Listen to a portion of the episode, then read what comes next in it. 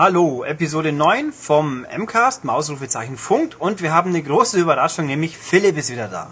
I survived the swine von California. Das Genau. wollte ich jetzt mal sagen. Philipp hat nicht Abenteuerurlaub gemacht, unfreiwillig mehr oder weniger, aber ja, nämlich San Diego, richtig? Äh, genau, San Diego, Orange County, wie der Zufall so will, ich lande gerade und die Schweinegrippe bricht in Mexiko aus. Und nämlich San Diego ist etwas nahe an Mexiko dran, nämlich genau nebendran und Ja, war eine Stunde ungefähr. Ja, und wie war's so? Viel Spaß gehabt damit, oder? Ja, äh, zwei Wochen Abstand von Videospielen, das war ganz gut. Und Abstand von der Zivilisation, weil es könnte ja jemand Grippe haben. Ähm, in der Tat musste ich meine Pläne etwas ändern. Äh, ich hatte schon Tickets für Disneyland, Disneyland Universal, sonst was, habe ich alles äh, abgesagt. Einfach, als Auswärtige Amt sagt, vermeide Menschenmassen und dann, ja, das Fliege war's nach dann. Kalifornien Dann, dann verbrenne ich lieber mein Geld und äh, mache andere Dinge. Ja gut, das ist.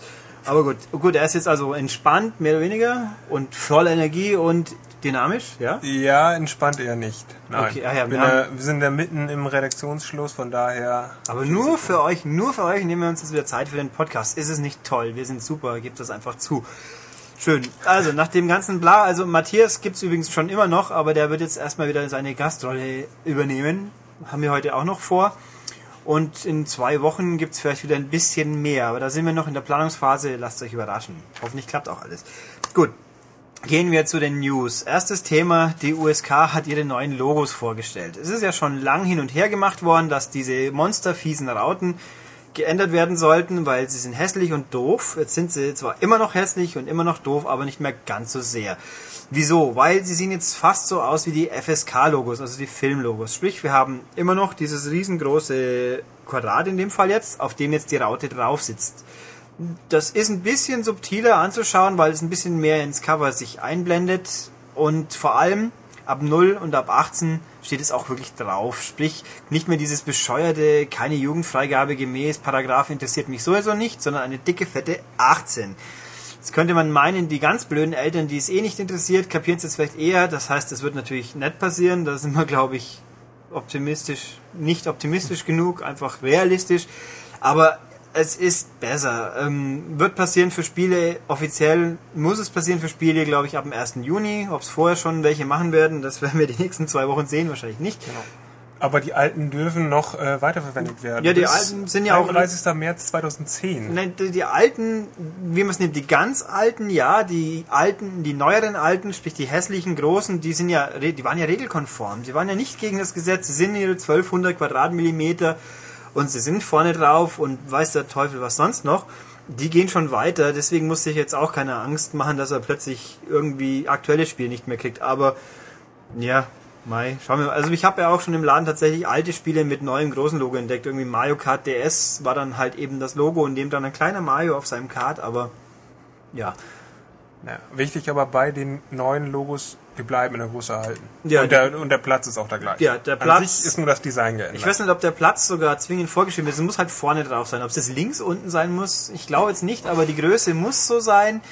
Ähm, wobei ich, also ich habe es jetzt noch nicht, wir haben es jetzt noch nicht in einem echt, auf einer echten Packung gesehen, sondern auch nur die Abbildung.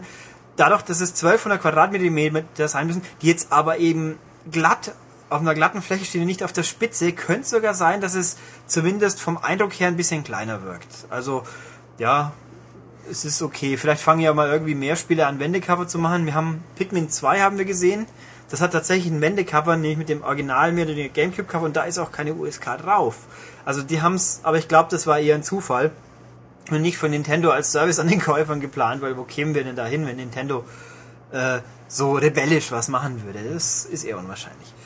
Aber gut. aber Command Conquer Alarmschiff Rot gibt es auch in Wendecover. Ja. Aber das ist nur das Motiv. Also das USK-Logo ist auf jeden Fall drauf. Ja, und hinten gezeichnete Jenny McCarthy war gleich hinten und vorne war halt irgendjemand. Gezeichnete rote Fraktion. Ja, und gezeichnete blaue irgendwas Fraktion. Aber gut. Okay, genug zur USK, gehen wir weiter. Nächstes Thema, kleines Thema PopCap. Das sind die Casual-Götter da draußen, so ungefähr, haben jetzt ihre PS3-Titel auch bei uns angekündigt. Das ist jetzt nicht weiter sensationell im Sinne vom Inhalt, nur Zeit wird's. Es geht um Bejeweled 2, das ist auch diese Woche rausgekommen, ist halt das gleiche wie immer, deswegen bespreche ich es jetzt hinten nicht weiter. Ähm, Feeding Frenzy, ist auch nicht so spannend. Heavy Weapon, das war ein recht nettes Ballerspiel. ähm, Suma. Suma ist richtig gut. Dieses Kugelschubsen, was auf dem DS und Wii als Action Loop bekannt ist und so weiter. Also halt wirklich gut, lohnt sich, wenn es dann mal kommt. Und Peggle. Dieses unglaublich erfolgreiche, alle finden es toll, Pachinko-Verschnitt im Westen, was ich ja mal vor ein paar Wochen besprochen habe. Gefällt mir auch, nur wieso die Leute so fanatisch sind, werde ich weiterhin nicht kapieren. Aber ist jetzt auch gut, PS3-Besitzer können jetzt dann auch irgendwann mal danach süchteln. Jo, dann nächstes Thema. Ja, nächstes Thema Thief 4 ist bestätigt, also Deep 4 sozusagen. Ähm, Im Grunde war es das auch schon. Das ist nur, ist es ja bestätigt, es ist weder bekannt, ähm, wann es erscheint, noch für welches System. Es gibt eine Teaser-Seite, da auch nichts drauf ist, außer Forum. Weiß man, wer es macht? Äh, das gleiche, mehr oder weniger gleiche Entwicklerstudio. Äh, auf jeden Fall ist bekannt, dass es nicht die alten Heroen sind, also Warren Spector und so, die äh, der Deus Ex gemacht hat. Äh, die ganzen Leute, die damals die Thief-Spiele gemacht haben, sind auf jeden Fall nicht dabei. Trotzdem kann man sich drauf freuen auf dieses Spiel, denn Thief äh, es gibt drei, drei Spiele. Das erste von 98 war das erste Schleich-Abenteuer, Abenteuer, also noch vor Metal Gear Solid und Tenshu. Das hat quasi das, äh, dieses Genre begründet, worauf später, später dann, was ich Splinter Cell und Co. irgendwie Volksgeschichten geschrieben haben. Ähm, das ist de- dem Spiel Thief zu verdanken. Quasi, ja. Und Thief 2 gab es auf der Xbox, hat scheinbar nicht wirklich viele Leute interessiert damals, glaube ich. Es war ein ziemlich gutes Spiel, wenn ich unseren Test in Erinnerung habe. Wenn jetzt Max noch da wäre, den hört ihr nachher übrigens auch wieder noch zum anderen Spiel. Dann würde ich ihn fragen, weil ich glaube, er hat es damals getestet. Also von allen dreien ist eigentlich Thief 3 das, das eher schlechtere. Also eigentlich ist Thief so ein Schleichspiel, man ist ein Meisterdieb äh, in so einer Mittelalter-Welt mit viel Steampunk-Kram, also viele Maschinen, Roboter, sonst was. Ähm, und dann schleicht man rum, um sein, äh, quasi macht, macht eine Diebestour und äh, versucht alle möglichen Gegner zu umgehen oder die irgendwie hinterrücks mit einem Knüppel oder sowas zu erschlagen. Ähm, das Spiel ist darauf ausgelegt, eben quasi zu schleichen und nicht zu töten. In der Ego-Perspektive in beiden Spielen. Und im dritten Spiel auf der Xbox haben die das dann geändert. Man konnte auch Third Person machen. Es gab eine freie Welt. Vorher waren es nur sozusagen zusammenhanglose Levels irgendwie. Jetzt gibt es eine so eine Welt und irgendwie ähm, es ist eigentlich der eher schlechtere Teil Ja, gut, von den dreien. Die Third Person muss man ja nicht spielen, denke ich, oder? Musste man die spielen? Nee, muss man nicht, aber- Ich meine, siehe Fallout, wer spielt bitte Fallout in Third Person? Wie, naja, wer ist denn so geschmacksfrei, sage ich jetzt mal. Nicht, dass wir es gegen Third Person haben, aber es gibt halt Spiele, da macht es keinen Sinn. Und da gehört Fallout dazu und Thief wahrscheinlich ein bisschen. Ja, also zumindest hat es ein äh, neues Genre begründet. Von daher sollte man das mal ins Auge fassen. Jo. Gut, dann andere Nachricht, eigentlich relativ traurige Nachricht. Factor 5 in Amerika ist nicht mehr. So ganz tot. Genau, Factor 5. Äh, eigentlich ist es ein deutsches Entwicklerstudio und die sind dann haben irgendwann den Hauptsitz, also aus Köln, haben irgendwann den Hauptsitz nach äh, San Francisco verlegt.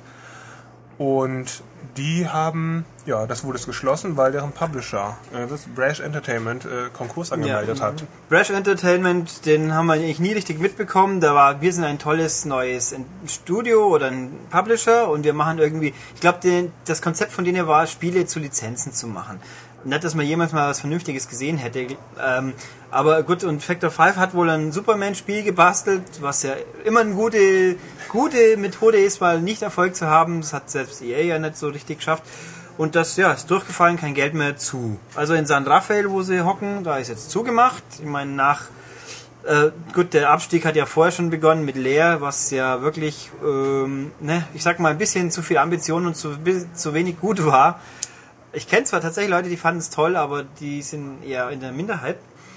Und also ganz persönlich, ich finde Factor 5 war eh schon immer tierisch überschätzt, weil programmieren konnten sie eigentlich schon, aber am Design war noch nie was besonders spannend. Also ganz, was war denn ganz an den ganzen Star Wars Spielen jetzt wirklich so toll jenseits der Technik? Ich Ja, eben, die nett. sahen gut aus und hatten Ja. Star Wars drin. Ja, genau. Und ja, vielleicht, jetzt könnte man natürlich fragen, vielleicht haben sie sich dann doch verkauft, weil halt Star Wars drauf stand. Gut, es gibt genug Star Wars Spiele, die sich nicht verkauft haben. So gesehen haben sie irgendwas dann doch geleistet, aber ja, ähm, der Gag ist, das Studio in Köln, was es wohl noch gibt, dass irgendwie hieß es, die deutsche Niederlassung bleibt offen. Ja, die haben eine Zweig, äh, Zweigstelle für Europa quasi wieder gegründet und dann eben wieder in Köln. Und das soll bestehen bleiben. Ich weiß zwar nicht genau, was die da machen, aber die bleiben bestehen. Ja, wir wissen, dass Lutz Osterkorn, ein Factor 5 Teil, da immer noch sitzt und immer schon war, weil der ist uns gelegentlich mal über den Weg gelaufen. Aber ja, was, was machen die? Wir, wir wissen es noch nicht. Vielleicht kommt ja mal was ganz Sensationelles. Vielleicht kommt ja Tornado noch mal irgendwann. Haben ja auch alle drauf gewartet, wegen keiner weiß wieso eigentlich. Ähm, und was mit Julian Eggebrecht passiert, ja, gucken wir mal. Der wird schon wieder irgendwo auftauchen und großspurige Versprechungen machen. Das konnte er immer ganz gut. Und manchmal hat er es ja sogar erfüllt, aber die letzten paar Mal halt nicht. Naja gut, also Factor 5, das war's erstmal und ja, Ja, vielleicht heißen es bald dann doch wieder Factor 2 oder Factor 3, weil dieses Fall bezieht sich nämlich auf die, die Gründungsmitglieder oder die, die, die, Mitglieder, die damals das quasi ja in den Start gebracht haben. Und deswegen hießen die vor Factor 5 Factor 3. Also sie könnten ja auch, fällt mir noch so ein, vielleicht kommt ja Apydia 2 bis 3 als Download-Spiel wie für die PS3 irgendwann. Können- Ja auch okay, Apydia war ein Side-Scroll-Shooter mit Insekten, also ganz nett. Die Musik war okay, war halt Hülsbeck. Naja, gut, dann die E3 ist ja in äh, zwei Wochen, zweieinhalb Wochen ungefähr. Und da gibt es natürlich die ersten angeblichen Meldungen, was alles jetzt bekannt geworden ist. Was wir haben, die spannendste eigentlich ist, in China auf einer Webseite gibt's Bilder von einer neuen PS3-Revision, die PS3 Slim quasi. Ähm, ja, was halten wir davon, Philipp? Also von den Bildern halte ich nicht viel. Ich glaube, das ist ja ein Fake, aber grundsätzlich weiß ich, dass ich mir die PS3S kaufen möchte, wenn die kleiner und kompakter ist. Ja, der Gag ist ja dieses Ding hier, äh, es hat erstmal ein neues Logo. Das ist möglich, aber ich halte es auch nicht für sehr sinnig, das Logo zu ändern, das übrigens doch ziemlich wie ein gerundetes PSP-Logo ausschaut. Also, nee. Und der Gag an der Geschichte ist, das Ding wäre vielleicht schon kleiner und leichter, aber vom, von der Größe her von, in zwei Dimensionen genauso groß. Sie wären nur einfach flacher oder niedriger. Ähm, so, also es kommt mir total schwachsinnig vor, wenn es denn wirklich stimmen sollte, wa- was ich auch nicht überzeugt bin, weil dann ist sie, dann kann man sie nicht mehr mehr senkrecht stellen, ohne dass sie umfällt, weil sie zu wenig Standfläche hätte. Das heißt, man müsste wieder einen Ständer kaufen, wie bei der PS2 Slim. Das heißt, es gibt natürlich Präzedenzfälle, PS2 Slim, aber nee, nee, also mir kommt's auch sehr komisch vor. Äh, Sie ist auch nicht schöner dadurch, dass sie dann schmäler ist. Und ja, wir werden sehen. Also ich glaube auch nicht so recht. Und ich glaube schon, dass Sony was irgendwas machen wird mit der PS3 billiger oder sonst wie, aber ne, Revis, bef- ne, so diese halbgarde Umänderung, nee. Also wenn schon, dann wird sie wirklich kleiner und anders, aber nicht so. Ja. Spätestens zu N3 wissen wir jetzt, ob es eine Ente war oder Hast ist. du jetzt M3 gesagt?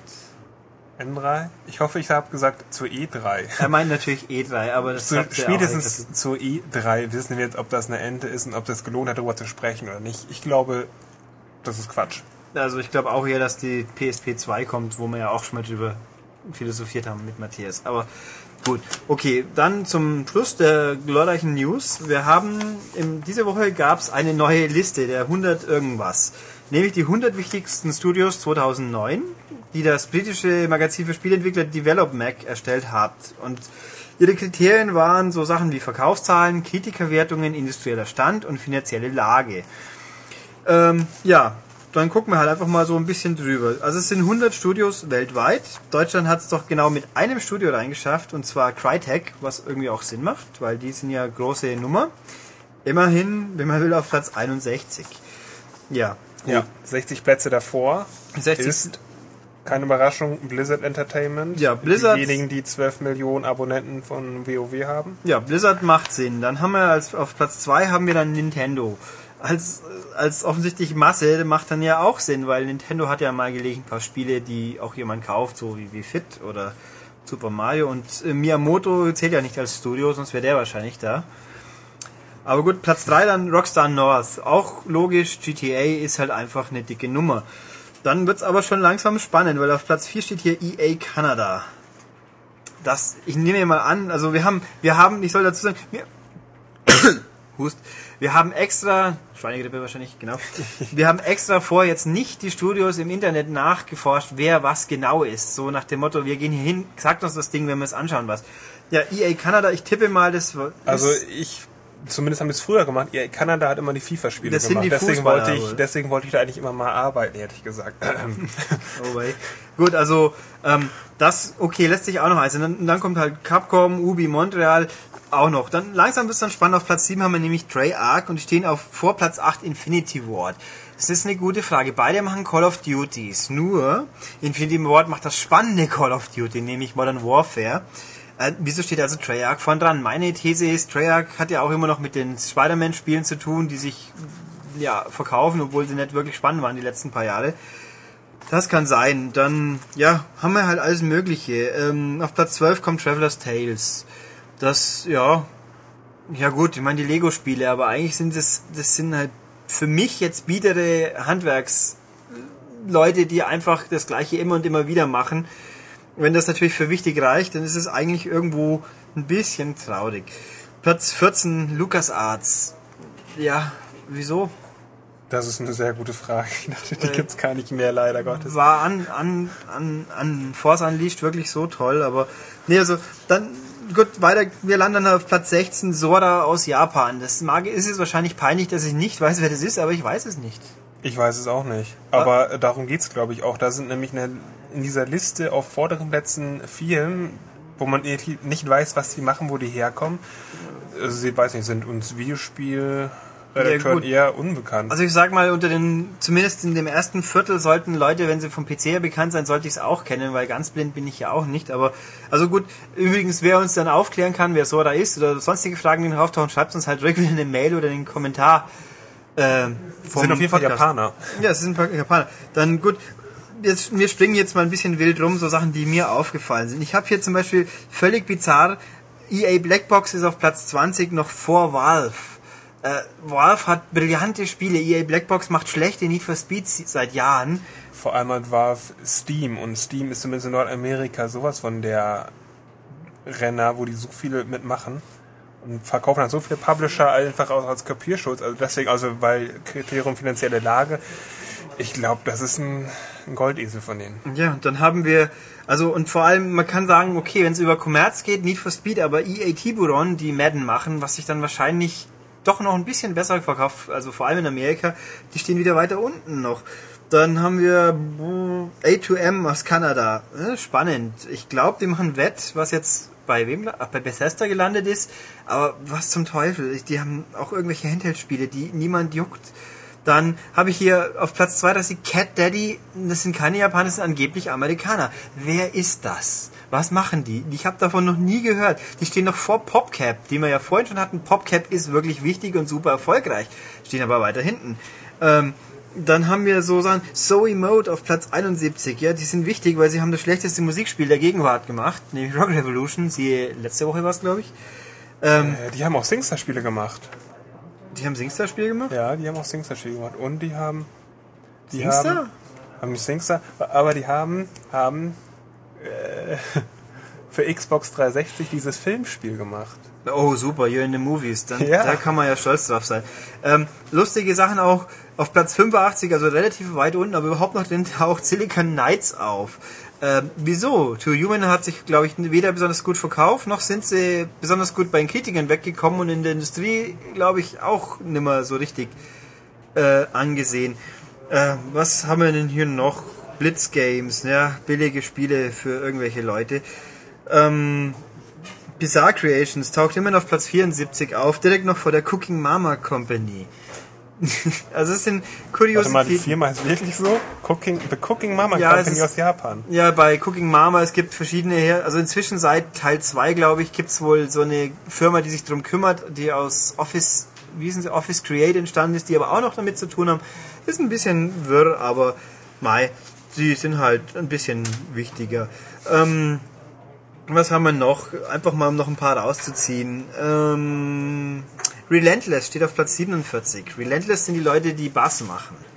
Und nur Bass. Obwohl sie haben inzwischen angekündigt, sie machen jetzt was, anderes als Bass.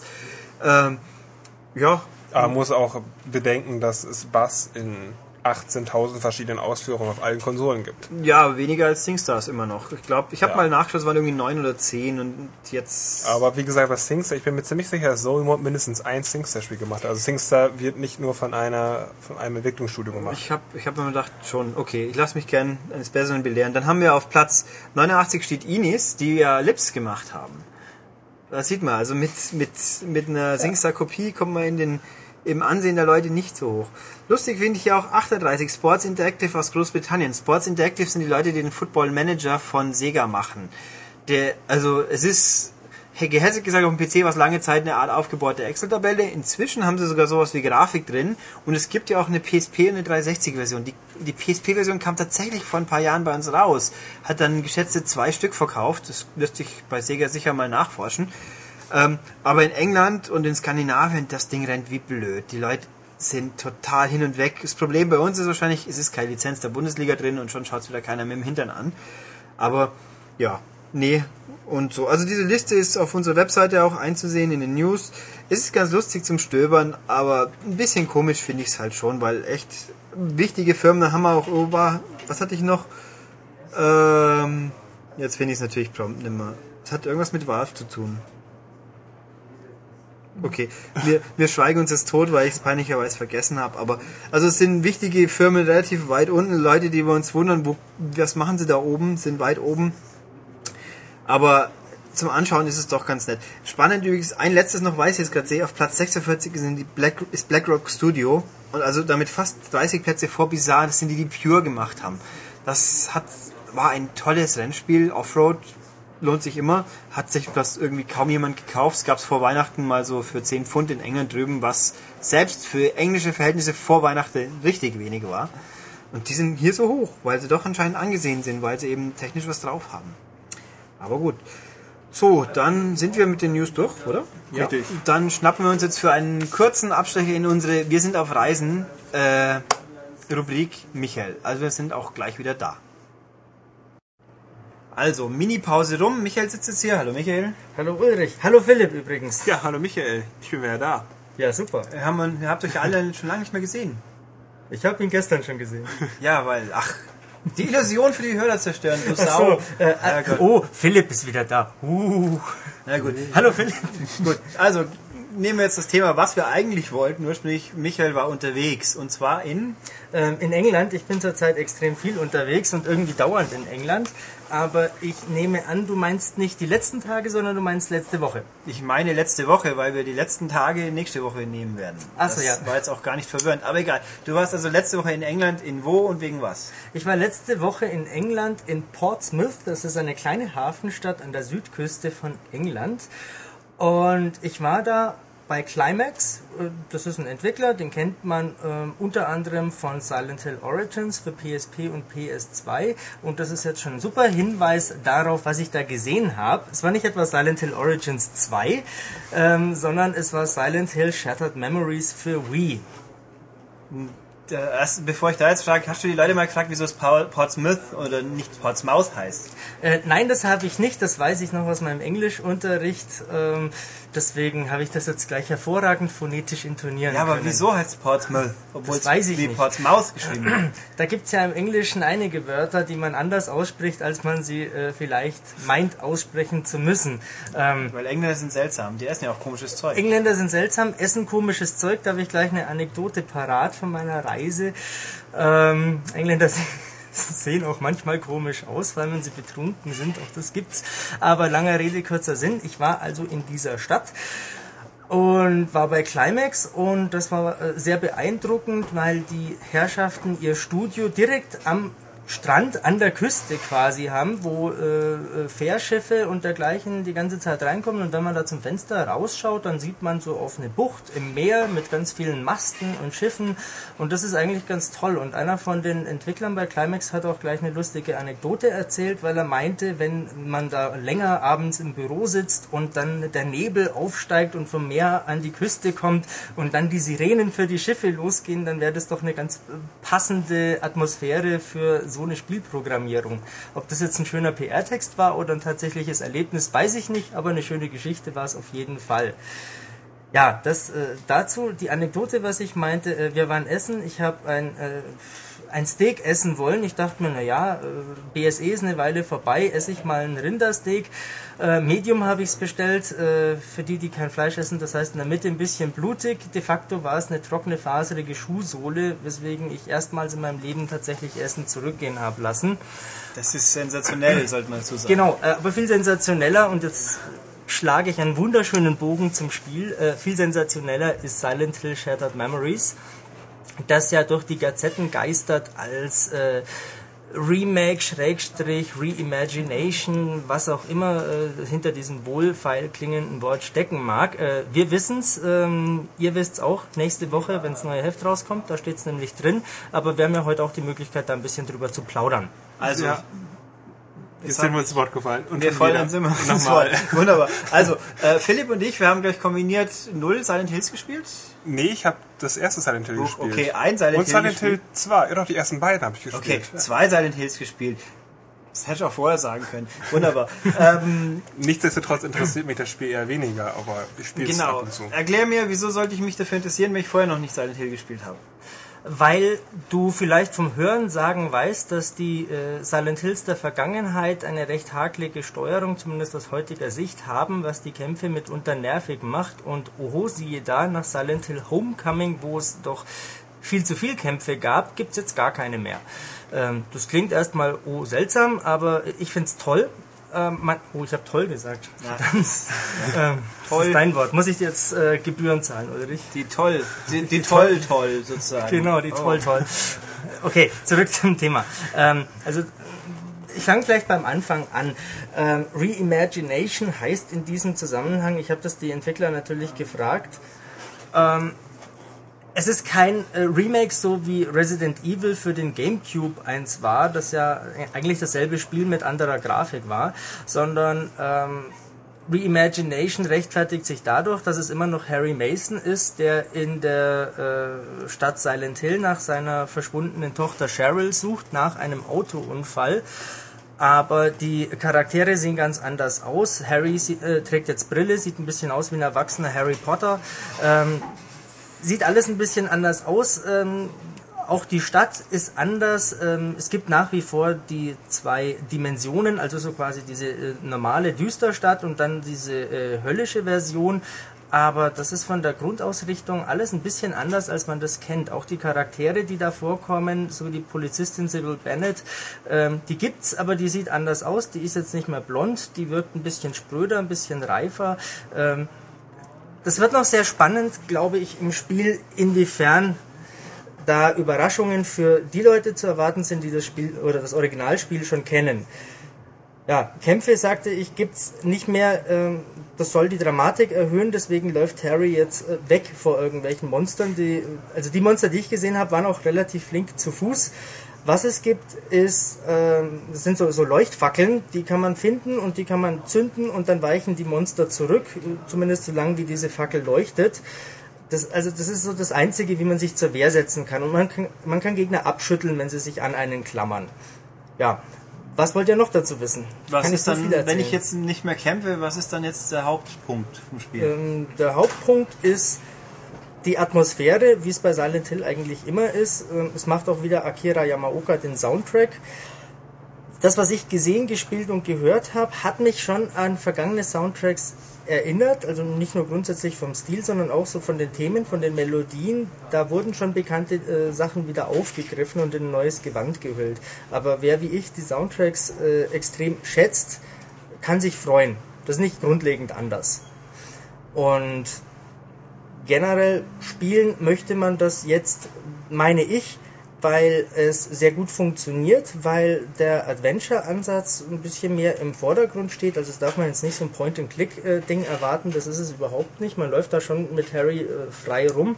Die Kamera ist so hinter der rechten Schulter positioniert. Ähm, es gibt nicht mehr die tausend verschlossenen Türen, wo mal äh, sie von der anderen Seite versperrt ist oder der Knauf sich nicht bewegt.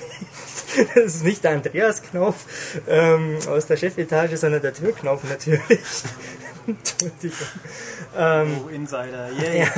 Ja, ja, man weiß, dass es hier einen Andreas Knauf gibt. Knaufinator. genau den. Ähm, also es ist schon ein neues Spiel und es ist ziemlich anders als das, was man kennt. Details mag ich jetzt in der Kürze der Zeit gar nicht äh, ausweiten. Was sehr interessant war am Spiel ist das, was die Entwickler Psycho Gaming nennen. Das heißt, das Spiel soll angeblich äh, beobachten und evaluieren, was der Spieler so macht, wie er sich verhält, wie er sich entscheidet und dementsprechend passt sich das Spiel an. Ein Beispiel dazu, es gab während der Präsentation ein kleines Rätsel, wo man Dosen mit der Wii-Fernbedienung greifen muss, umdrehen muss, schütteln muss, um den Schlüssel zu finden. Die waren in der Präsentation grün, als ich es gespielt habe, waren sie rot.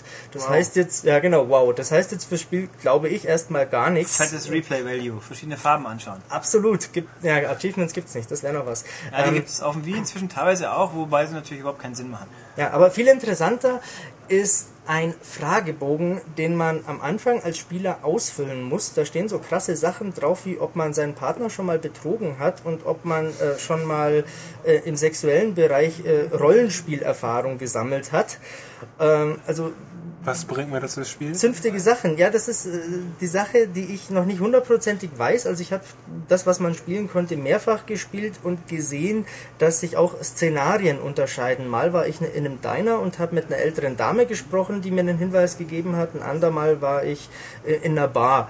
Ähm, also das sind erstmal unterschiedliche Örtlichkeiten. Was ich nicht selbst gesehen habe, was die Entwickler gesagt haben, ist, dass die Polizistin Sybil, je nachdem, wie ich mich verhalte, beziehungsweise was ich in diesem Fragebogen angebe, unterschiedlich sexy aussieht. Ich hatte eine, eine okay. recht spröde, hochgeschlossene äh, ja. Anfang 40er. Ja, das lässt tief blicken, Michael. Was sagt uns das? Das lässt tief blicken. ähm, oh, wei. Dabei tauchte das Wort MILF gar nicht auf auf, auf dem Fragebogen. Vielleicht steht ein Q-Guy drauf. Hyuga ist ein Jünger. Nein. Was ich von dir so weiß. Ja, ja aber das führt uns vom Thema weg. Ja, eine abschließende Frage habe ich jetzt Und noch. außerdem äh, Berglöwen. Mit Krallen. Okay. Yoga. Genau. Da gibt es eine Serie, die gerade in Amerika läuft, eine Reality-TV-Serie. Mhm. Über Berglöwen? Nein, ja, über Cougar. Ach so, und die, armen, und die armen kleinen Männchen, die sind immer ganz traurig, wenn sie ausschalten am Ende dieser Folge. Wir okay, schweifen ab. Zurück, zurück ja. zur abschließenden Frage, was mich jetzt noch interessiert, weil es ein Wii-Spiel ist und der gewöhnliche M-Cast-Hörer wahrscheinlich denkt, wie Silent Hill Horror, wie, wie passt das zusammen? also, ja, gerade vielleicht zum ersten Teil, also ist das, ist das noch ein Horrorspiel oder ist das einfach jetzt ein Adventure? Das ist ein Horrorspiel, das ist kein Adventure. Also es geht nach wie vor darum, dass, das habe ich vorher schon gesagt, Harry sucht immer noch nach seiner Tochter und versucht äh, herauszufinden, was da überhaupt los ist, warum er immer wieder von albtraumhaften Visionen, wie es scheint, geplagt wird, wo also die ganze Umgebung sich verändert. Diesmal sieht es aus, als wäre das alles in Eis gehüllt, nicht mehr äh, dieses höllig, äh, höllisch rostige. Und dann tauchen ja auch immer die ganzen Monster auf und das ist schon sehr äh, anspannend, wenn man da äh, flink äh, durch die Gegend äh, wuselt. Das ist nicht mehr so zum Verlaufen wie früher. Das ist äh, das, was ich gesehen habe, war deutlich linearer. Äh, da kommt aber schon Panik auf man da äh, schnell mal über eine Mauer flitzen muss oder irgendwelchen, unter irgendwelchen Hindernissen durch. Es hat mich auch ein bisschen an Mirror's Edge erinnert. So ganz schnell uh. äh, äh, suchen, wo eine Tür mit blauem Rahmen ist oder eine, eine Mauer mit blauer Kante. Ähm, das ist recht gut eingebunden. Das, das, das passt schon. Also mir hat es sehr gut gefallen. Ähm, ich finde die Neuausrichtung sehr interessant, äh, sicherlich auch sehr sinnvoll. Denn ähm, bei Origins hat man es ja schon gesehen, das war ja ein sehr altbackenes, traditionelles Silent Hill und da gab es ja auch genügend Leute, die drüber geschimpft und gemeckert haben. Jo. Das heißt also, es ist nur ein Wii-Spiel oder? es ist ähm, nicht nur ein Wii-Spiel, aber die Wii-Version ist das Interessante dran. Es kommt natürlich für PSP und PS2 auch mehr als. Ja, natürlich, PSP ist heutzutage nicht mehr so zwingend. Ja, also wenn es für PS2 kommt, lohnt sich auch, das für PSP zu machen. Das ist ja, ja die Umsetzung nicht so schwierig. Ähm, die habe ich nicht gesehen, die Versionen. Der Hauptaugenmerk äh, liegt natürlich auf der Wii-Version, da ist die ganze Steuerung und so auch drauf angepasst. Also man steuert ja äh, die äh, Taschenlampe, die man dabei hat, ganz normal mit der äh, Fernbedienung, also ohne Wii Motion Plus, aber funktioniert einwandfrei. Und Was? jetzt dann, bevor wir uns jetzt dann quasi von Silent Hill wieder verabschieden. Ne? Es ist übrigens gruselig, um die Frage ja. mal klar zu beantworten noch. Und äh, kann man eigentlich alle Türen öffnen?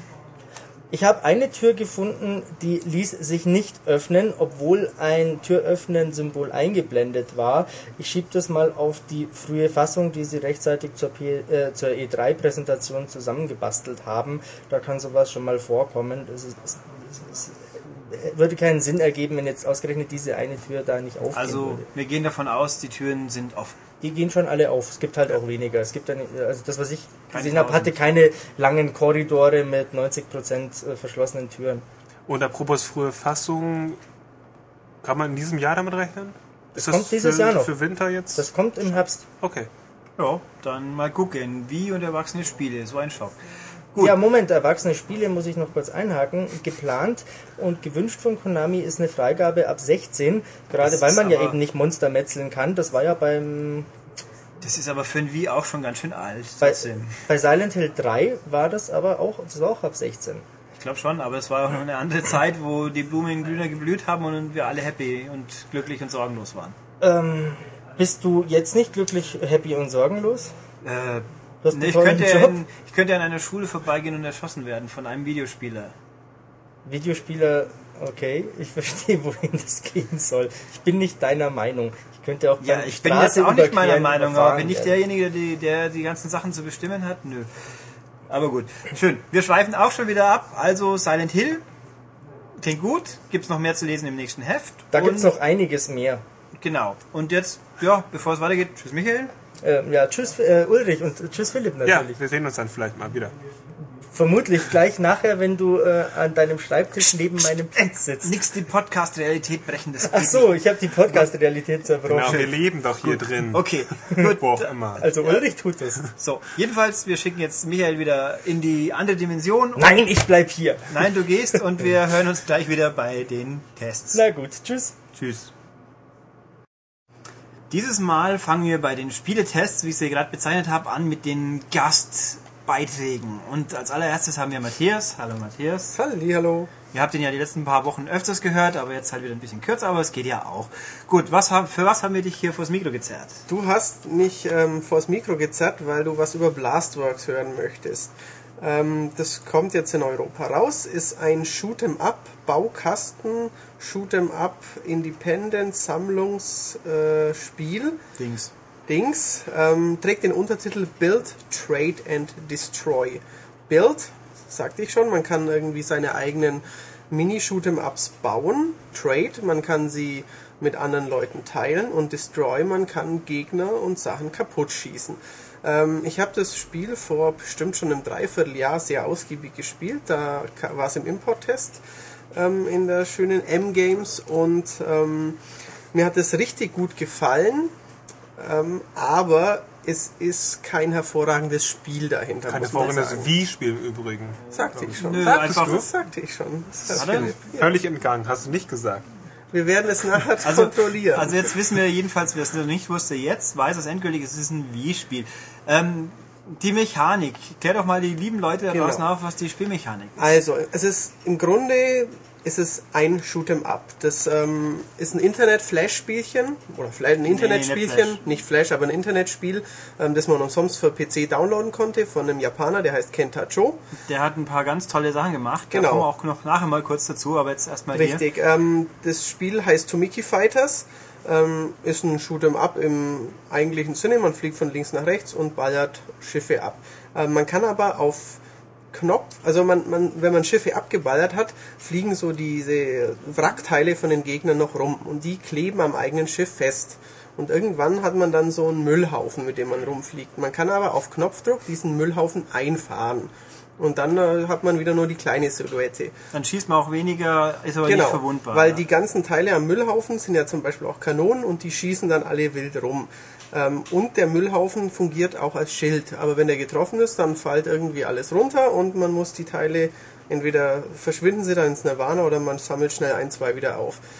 Das ist sehr lustig, ähm, macht auch einige Stunden richtig Spaß, aber kann halt mit dem mit, mit der Komplexität und der Ausgetüfteltheit eines A-Types oder eines Gradius nicht im geringsten. Wobei mithalten. der Grafikstil eigentlich schon ziemlich cool ist. Der ist ziemlich cool. Das ist so, so ein bisschen Comic, gesellschadete, ein bisschen Pink, Pastellfarbe. Ba- Bauklötzchen, alles mögliche. Also natürlich Kai wird nicht mal den Wii ins Schwitzen bringen, aber es sieht irgendwie schon cool aus. Außerdem, ja, gen- außerdem muss man sagen, finde ich zumindest, ähm, hat es eine strategische Komponente im Gegensatz nämlich zu R-Type, was sowas glaube ich nicht hat, was da echt nur Hauptsache, man kann gut durch 1000 Gegnerprojekte durchsteuern. Man Ja, kann das nämlich diese, diesen Schrotthaufen, der kann man sich ja aufsparen und dann durchs Level fahren und dann Ja. zum Endboss und dann Nee, das richtig. auspacken und dann da. Das geht, wenn man Halligalli wenn machen. praktisch den Schild immer einzieht und es bis zum Endboss schafft, dann hat man da einen schönen Schild, ja. Aber es ist alles leider Theorie, weil das Ding ist vor allem eins schwer. Es ist echt schwer. Also wer mit Shoot'em Ups nicht viel anfangen kann, der wird da die späteren Levels nie sehen und wird auch nicht die anderen Spiele freizocken, die da noch enthalten sind in dem Paket. Es sind nämlich noch ein paar andere Werke von dem Mann, den wir vorhin schon genannt haben, enthalten.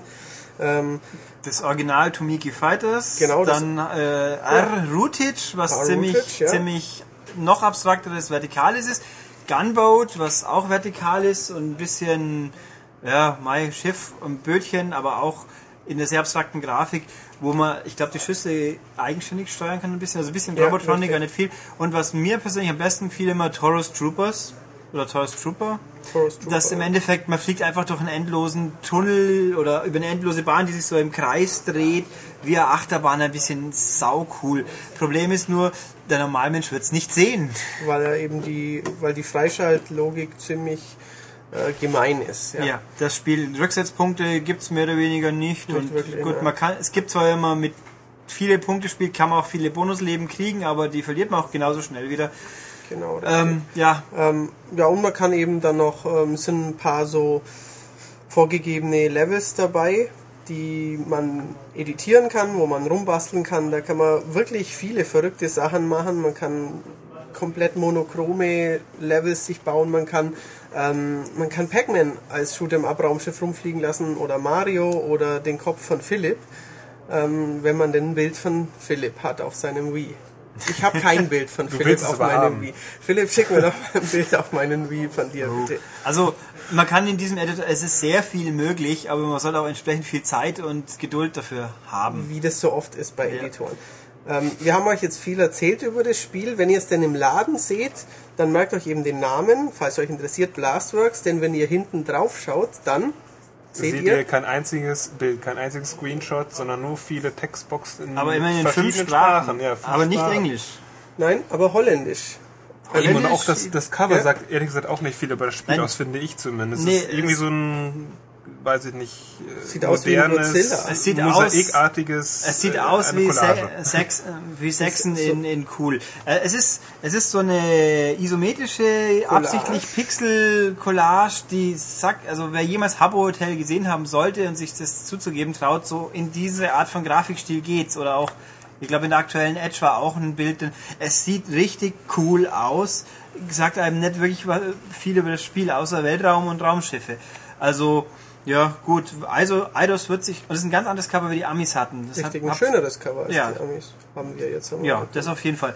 Es kommt bei uns über Eidos, die vielleicht meinen, sie verkaufen zwei Stück. Also an sich finde ich es richtig stark, wenn, wenn mal irgendwo ein Spielstand auftaucht, den man sich dann drauf kopieren kann für die Bonusspiele, dann lohnt sich wahrscheinlich auch. Genau, spätestens Sonst, dann lohnt ja, sich's, richtig. sonst ja, mit Ja. viel Geduld und Richtig, also wer Shoot'em Ups mag, ist auf jeden Fall ein freakiger Titel, aber ähm, für, den, für die meisten Spieler wahrscheinlich nach 10 Minuten wieder verwundert Scheibe aus dem Wii raus und wegwirf. Ist ins wenigstens so ein Mitnahmepreis das dafür, dass wir, das ja eigentlich, nicht. eigentlich Das weiß ich nicht. war? Ähm, es kam hier in einem Umschlag an als Testmuster und ähm, mehr weiß ich noch Wir nicht. sind nämlich noch dabei, den Text zu schreiben und Genau. vorher schauen wir den Preis dann Ich ab habe und das, das Spiel nämlich, äh, ja, ich habe euch das jetzt alles erzählt auf Basis der amerikanischen Importversion, die ich eben, wie gesagt, vor einiger Zeit sehr ausführlich gespielt habe.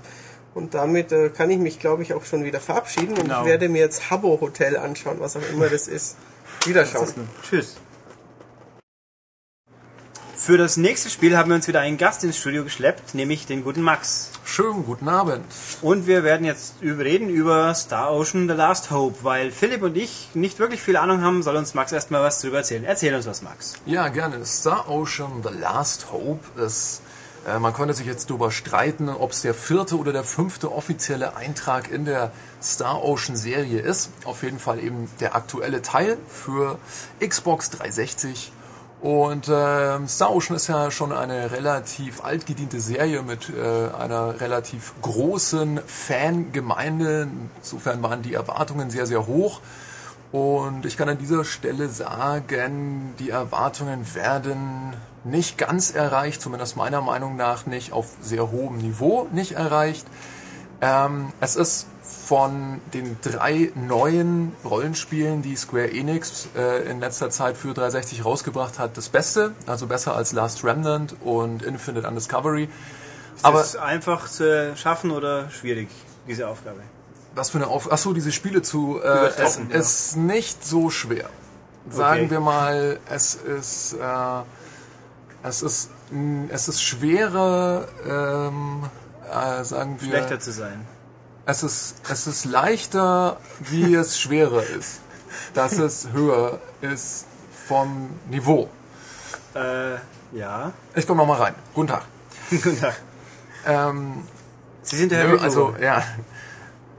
Nee, also es ist, es ist äh, objektiv gesehen ein gutes Rollenspiel. Es macht Spaß. Das Kampfsystem, äh, dazu werde ich wahrscheinlich noch mehr erzählen, ist sehr, sehr gut gelungen. Ähm, aber es sind halt so kleine Detailmängel drin äh, in der Art und Weise, wie es erzählt, in der Art und Weise, wie die Dungeons aufgebaut sind, die es einfach nicht in die absolute Top-Riga aufrücken lassen. Das sage ich auch als Fan der Serie. Das ist halt ein bisschen schade. Aber na gut, da kann man nichts machen. Gut, äh, Serie. Fangen wir damit an, so Ja. als Nicht-Nix-Wisser sozusagen. Muss ich die anderen Star Oceans irgendwie kennen, damit ich mit dem Ding was anfangen kann? Nein, aber du hast einen Mehrwert. Es ist ja ein Prequel, das äh, weiß auch der Philipp, äh, weil er mein Preview gelesen hat. Richtig, Philipp? Ja, ich weiß gerade noch nicht, Prequel von welchem Teil? Vom Ah, dritten? ein Prequel bedeutet ja, wenn ich eine gesamte Serie habe. von der gesamten Serie. Ja, also das wär- okay, das das, wär ist sehr- der Teil 0. Ein Prequel zum zweiten Teil einer Serie von drei oder vier Teilen wäre natürlich das ein bisschen kompliziert. Also wie nennt man das dann? Prequel 0,5 oder so. Das ist zu gefährlich. Nein, das ist ein Prequel des ersten, zum ersten Teil, spielt, äh, ich glaube, 200 oder 300 Jahre vor dem ersten Teil. Ähm, und es funktioniert eigentlich so ein bisschen, das werden vielleicht mehr Leute dann kennen, wenn ich dieses Beispiel anbringe, wie die Star Trek-Serie, die letzte, die lief, bevor sie abgesetzt wurde, dieses Enterprise-Ding, war ja auch ein Prequel und erzählte eben davon, wie alles angefangen hat, wie die Menschheit angefangen hat, ins Weltall aufzubrechen, wie die ganzen Raumschiffe, die Technologie und so weiter entwickelt wurde. Und genau das passiert in Star Ocean auch. Die Erde ist in einem gigantischen atomaren Feuerball verglüht, in einem sehr, sehr imposanten Render-Intro mit schöner Chormusik, wo ein pseudo-amerikanischer Präsident und ein pseudo-nicht-amerikanischer Präsi- Präsident bisschen aussieht wie Saddam Hussein, finde ich, ähm, lustig auf die roten Knöpfe drücken und dann äh, explodiert eben alles und die Erde ist ein einziger, ein einziger mit Kratern übersäter äh, Wasteland-artiger Planet. Und die Menschheit kratzt zu ihre letzten Ressourcen zusammen, baut ein paar warpfähige Raumschiffe und die fliegen dann davon und die Menschen suchen nach neuen, ja, Trekkies würden sagen Klasse M-Planeten, also Planeten mit, äh, mit, mit Sauerstoff und so, wo man eben überleben kann. Es geht natürlich alles schief. Und äh, was eben im Star Trek-Universum dann die Vulkanier sind, die dann irgendwann aufgetaucht sind und der Menschheit so geholf, geholfen haben, dass sie irgendwann die Föderation bilden konnte. Das sind äh, in Star Ocean die Eldarianer, die haben lustigerweise auch spitze Ohren, sehen noch alberner aus als Mr. Spock, weil sie grüne oder sonst wie lustige Manga-Farben, äh, Haarfarben haben. Ähm, und die geben der Menschheit eben auch nochmal diesen Technologieboost, dass sie eben auch äh, alle möglichen äh, weiter entfernten Planeten erreichen kann. Und äh, man spielt dann eben den jungen, aufstrebenden äh, Raumschiff-Captain Edge Maverick. Einer der besten äh, Namen, der mir in der letzten Zeit so untergekommen ist. Und äh, klappert so nach und nach irgendwelche Planeten ab. Und ähm, wer Star Ocean kennt, der weiß, dass das immer eine relativ wilde, krude Mischung aus Fantasy und Sci-Fi war. Also man hat so einen, so einen übergeordneten, so eine Erzählklammer, die eben Science Fiction ist, in der es Raumschiffe gibt und so weiter, aber die eigentliche Handlung ist doch sehr Fantasy-lastig. Das ist eigentlich nach wie vor so. Es gibt nach wie vor äh, Schwerter, Bögen, Rüstungen. Ähm, Viele der Planeten, wo man landet, sind auch eher märchenhaft oder zumindest Fantasy-lastig. Äh, Also zumindest keine typischen äh, Sci-Fi-Welten, wie man sie jetzt zum Beispiel aus Mass Effect kennt oder so. Und ähm, Zu deiner einleitenden Frage, Ulrich, es ist so, dass bestimmte Elemente eben wiederkehren, die interessant sein könnten. Wenn man den ersten Teil zum Beispiel gespielt hat, im ersten Teil kommt ein Raumschiff vor, das heißt Kalnus. Äh, Das kommt auch im Star Ocean The Last Hope vor, da wird eben erklärt, wie die gebaut wird und so weiter. Und es sind solche Elemente, wo man Aha-Effekte hat, wenn man die gesamte Serie kennt. Ähm, es ist aber nichts, wo man eigentlich völlig allein gelassen wird oder was man nicht verstehen würde, wenn man nicht mal einen Teil gespielt hat. Okay, erzähl uns doch einfach mal was zum Kampfsystem. Denn Star Ocean ist ja ein Rollenspiel, ein Ja, traditionelles Rollenspiel, aber Star. Ocean hatte ja immer so ein bisschen diese Echtzeitelemente drin. Ja, das ist absolut richtig. Das gab schon im, im allerersten Teil. Also äh, man kann eigentlich sagen, dass Star Ocean mit so einer der Gründungsväter der Echtzeit-Rollenspielkämpfe ist.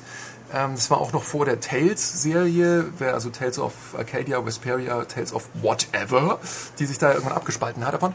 Ähm, im Grunde genommen ist es immer noch so wie im ersten Teil. Ein bisschen verfeinert natürlich, also in bestimmten äh, Belangen extrem verfeinert, aber ähm, wenn der Kampf beginnt, ähm, wird immer noch in eine Kampfarena umgeschalten, obwohl man inzwischen auch die Feinde in der Oberwelt sieht. Das ist jetzt natürlich neu. Also Ähm, ganz kurz, Zufallskämpfe, ja, nein? Zufallskämpfe nein. Es kann passieren, dass in einem laufenden Kampf, der durch einen sichtbaren Gegner getriggert wurde, ein Überfall stattfindet. Das ist so, da wird dann der Kampf, ohne dass du es vorhersehen konntest, verlängert. Aber dieses, du läufst zwei Schritte und es macht und dann fängst an zu kämpfen, gibt's nicht mehr. Gibt's nicht. Gut. Du kannst relativ taktieren dabei, wenn du in der Oberwelt bist. Also du kannst versuchen, einen Gegner von hinten zu packen. Dann hast du einen Vorteil im Kampf. Wenn dich der Gegner von hinten packt, dann wird's dreckig. ähm, gut.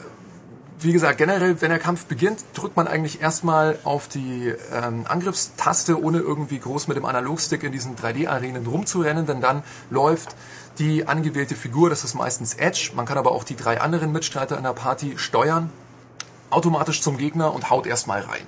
Wenn ich die Angriffstaste öfter drücke, dann äh, wird eine Combo ausgeführt, eine relativ einfache. Je weiter das Spiel fortschreitet, umso mehr äh, kompliziertere ähm, Spezialattacken lerne ich, die Magiepunkte kosten. Die kann ich dann nach diesen Combo-Attacken, also man kann sie auch einzeln per Schultertaste aufrufen, aber es ist effektiver, sie zu sogenannten Chain-Combos zusammenzusetzen. Ähm, insofern, also so mehr oder weniger waren eigentlich die alten Teile auch schon. Also es wurde halt in jedem Teil ein bisschen mehr dazu entwickelt oder so, aber wer jetzt auch gerade so die PSP-Remakes der ersten beiden Teile kennt oder eben den äh, dritten Teil dann für PS2, dem wird das sehr, sehr bekannt vorkommen. Was neu ist, ähm, ist ein sehr, sehr feiner äh, Kniff, der sogenannte Blindside-Modus. Ähm, da sieht man erstmal, wenn man von einem Gegner anvisiert wird, so eine rote Linie, die aus dem Gesichtsfeld des Gegners zum äh, gespielten, äh, gesteuerten Charakter führt und äh, der Charakter wird dann von so einem gelben oder roten Dreieck umgeben. Das bedeutet jetzt, der Charakter ist anvisiert, also irgendein Gegner marschiert auf ihn zu. Und wenn man jetzt das Risiko eingeht, in so eine Art Fokusmodus zu gehen, man hält dann die B-Taste gedrückt, dann erscheint eine Aura um die Spielfigur herum und ähm, in dieser Zeit ist man ungeschützt. Und wenn man nun abwartet, bis der Gegner ganz kurz vorm Zuschlagen ist und einen schnellen Sidestep macht, dann umrundet man in einem ziemlich coolen Zeitlupen-Move den Gegner und haut ihm dann von hinten mächtig ins Kreuz. Und das äh, macht beim Spielen sehr viel Spaß und äh, sie haben das auch so weiterentwickelt, dass das äh, Vorteile zum Beispiel beim Aufleveln bringt. Also es gibt äh, eine sogenannte Bonustafel, das sind so eine Art Traube aus Kristallen und wenn ich Gegner in diesem Blindside-Modus töte, dann bekomme ich im Kampf einen blauen Kristall. Je mehr ich davon habe, umso höher wächst mein Bonus an Erfahrungspunkten nach dem Kampf. Also insofern ist es ein, ein Anreiz, einen bestimmten Kampfstil irgendwie zu forcieren. Wenn ich jetzt äh, nach einem Kampf 140 äh, maximal mögliche äh, Bonusprozente für Erfahrungspunkte haben will, dann mache ich nur diese Blindside-Attacken. Wenn ich besonders viel Geld will, dann mache ich was anderes, so dass gelbe Kristalle in diese Bonustafel reinkommen. Philipp, du grinst ein bisschen auf deine bekannte suffisante Art und ich weiß, es kommt jetzt gleich irgendwas. Das sind die womit ich- glasigen Augen, die du jetzt übersehen hast. Er grinst mit seinen glasigen Augen. Das ist, Nein, die äh, hast du jetzt auch noch übersehen. Da springe ich jetzt kurz ein. Kurz, es klingt für mich jetzt halbwegs komplex. Ist komplex? Das Kampfsystem ist für ein äh, Action-Rollenspiel sehr komplex. Also es ist eigentlich die perfekte Mischung aus äh, diesen taktischen Überlegungen, die man bei den klassischen menübasierten Rundenkämpfen hat, und den flotten, eher Button-Basher-orientierten äh, Rumgehaue, dass man eben aus irgendwelchen Action-Adventures Also kennt. würde ich jetzt als weniger Japano-Rollenspielmensch damit klarkommen, problemlos, oder muss ich mich einkämpfen, äh, im wahrsten Sinne des Wortes, bis ich das Kampfsystem kapiert habe? Du kannst damit kämpfen, wenn du wirklich alles verstehen willst, wenn du es wirklich ganz effektiv ausnutzen willst. Und es gibt auch einige Gegner, vor allem Endgegner, die können dich schon mal übel zusammenpacken, wenn du gar nicht weißt, was du tust. Also reines Buttongebäsche wird dir, glaube ich, irgendwann nicht mehr weiterhelfen. Zumal, und das ist ein äh, Kritikpunkt, den ich hier vielleicht gleich anmerken kann, es Dungeons gibt, das ist nicht immer so, aber ähm, es wird noch äh, ganz wie zu PS1-Zeiten mit Speicherpunkten gesaved und es kann dir passieren, dass nicht, wie es inzwischen eigentlich üblich ist, vor jedem Bosskampf ein Speicherpunkt ähm, sich befindet, sondern manchmal, nicht immer, musst du halt dann auch, weiß ich nicht, 20 Minuten wieder hinlatschen oder 30 Minuten hinlatschen. Ähm, das kann nerven. Das glaube ich sofort. Aber wie gesagt, es ist nicht, es ist nicht die Regel, aber es kommt mitunter vor. Ja, lass uns nur über was Schönes reden. Das ist nämlich doch, ich glaube, die Grafik. Denn Max, ich habe dir über die Schulter geschaut, dass du gezockt hast. Ja, das ist natürlich Ähm, generell immer schön, wenn man ja, ja, über ja, die Schulter richtig. sieht. Nee, Muss man ja nicht von vorne sehen. Das ist ja, okay. das ist richtig. Mir gerade den Kämpfen ist aufgefallen, ähm, viele Effekte, viele Farben vor allem, ist relativ grell und bunt. Du sagst, es ist so Techno-Optik, das passt ja auch diesen Sci-Fi-Stil und du warst aber auch ziemlich begeistert einfach insgesamt von der Grafik, von was dir da geboten wird, an Landschaften, an kleinen Details. Das ist absolut richtig. Sag doch mal, wie, also wie sehr Philipp, hat dir das denn gefallen? Es hat mir gut gefallen, Philipp. Es hat mir sogar richtig gut gefallen. also es ist überdurchschnittlich gut aussehend. Äh, ja, würde ich schon sagen. Also es gibt, äh, es gibt Punkte, die sind nicht ganz äh, technisch auf der Höhe, aber es gibt auf jeden Fall gerade auf dem Planeten, was so weite ähm, wilde Landschaften angeht, wo dann auch so kleine Wettereffekte eingebaut sind. Es gibt leider keinen Tag- und Nachtmodus, aber es ist dann zum Beispiel so, dass am Rande eines Schneefeldes, wenn man dann noch so durch die letzte verkrüppelte Vegetation läuft, dann so kleine Schneeflocken schon ankommen. Äh, große Wolkenbanken ziehen über den Himmel und äh, werfen dann so ihren Schatten auf den Spieler. Also wenn man einfach nur steht und guckt, kann es auch sein, dass man einfach kurz mal so im Schatten ist. Ähm, und einfach die, die Größe, die Dimensionen, finde ich, haben sie sehr, sehr gut hinbekommen. Vor allem, wenn man eben auch bedenkt, dass es früher ja immer dieses Abstrakte war, also dass man ein kleines Pixelhäuschen hatte, in das man reinging und dann ist man mit genau derselben großen Figur in einer Stadt und die, das sah vorher war das eben ein kleines Häuschen plötzlich ist es eine Stadt und es ist inzwischen eigentlich eher so, dass von außen so zumindest ansatzweise die tatsächlichen Dimensionen gewahrt werden. Also wenn man das eigene Basisschiff, die Kalnus eben auf einem Planeten rumstehen sieht, dann sieht die auch gewaltig aus. Und das macht eben auch so diesen Reiz, dieses Aufeinanderprallen von wilder Natur und äh, sehr, sehr hochentwickelter Technik aus, dass man eben da rumläuft und auch mit irgendwelchen Ureinwohnern dann spricht, die auf, sich auf einer ganz anderen, niedrigeren Zivilisationsstufe befinden und denen dann auch hilft und dann wieder zurückkommt in seine Welt, in sein Schiff. Und ähm, ja, man hat schon dieses sehr Star Trek-artige Gefühl, dass man eben als sehr weit entwickelte Rasse da irgendwo hinkommt und, und Abenteuer erlebt. Ich weiß, ich kann das, ich, ich lasse das jetzt mal so stehen. Ich weiß nicht, ob das ein Nicht-Tracky jetzt nachvollziehen kann. Ja, ja. Ja, er kann es nicht nachvollziehen. Ja, Äh, egal. Ähm, wir könnten eigentlich noch mal ganz kurz das aufleben lassen, worüber wir vorhin diskutiert haben. Denn Max und ich, wir haben darüber diskutiert, über äh, die Verwestlichung von Rollenspielen Ja, oder eben nicht. Da haben der Philipp und ich drüber diskutiert. Also ist äh, gerade die Verwestlichung von Rollenspiel. Also äh, nee, könnte, äh, Paradebeispiel, glaube ich, Mass Effect. Also genau, gerade es ist ein Mass Effect im Cosplay-Outfit. Ist- Ist es das? Nein, ist es Nein, nicht. das ist es nicht. Nein, aber ähm, Man kann die beiden Spiele aber gut miteinander vergleichen. Das ist ein, ein schönes Stichwort. Also man fliegt in beiden Spielen in, der, äh, in einem Raumschiff in einem Weltall herum, kann dann später auch frei anwählen, welche Planeten man ansteuert bis zum gewissen Grad.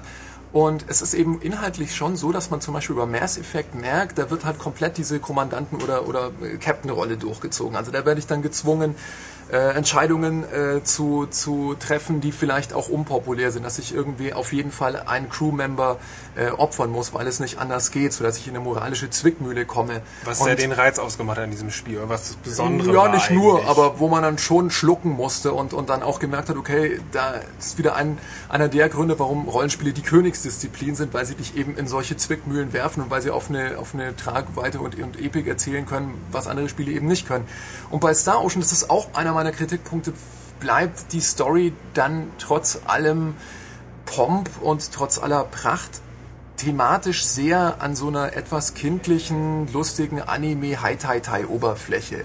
Also ich habe halt alles drin, was nicht heißt, es, es gibt ganz tolle Animes und es gibt auch ganz tolle japanische Spiele, die auch heiße Eisen thematisch anfassen, aber Star Ocean tut das nicht, obwohl es das könnte meiner Meinung nach. Ähm, es bleibt halt immer so bei diesem, ha, ich bin der tolle juvenile Held und äh, ich mache auch noch einen dummen Spruch im, äh, im, im Anblick des absolut allverschlingenden Übermonsters und so. Und viel mehr kommt da zumindest in der Hauptstory eigentlich nicht raus. Es gibt Ansätze in den sogenannten Private Actions. Das sind Sachen, die auch die Serienkenner wieder kennen. Das ist ein Spielelement, dass du einfach so optionale auch nicht als Sprachausgabe dann ausgearbeitete Dialoge mit irgendwelchen Partykollegen hast.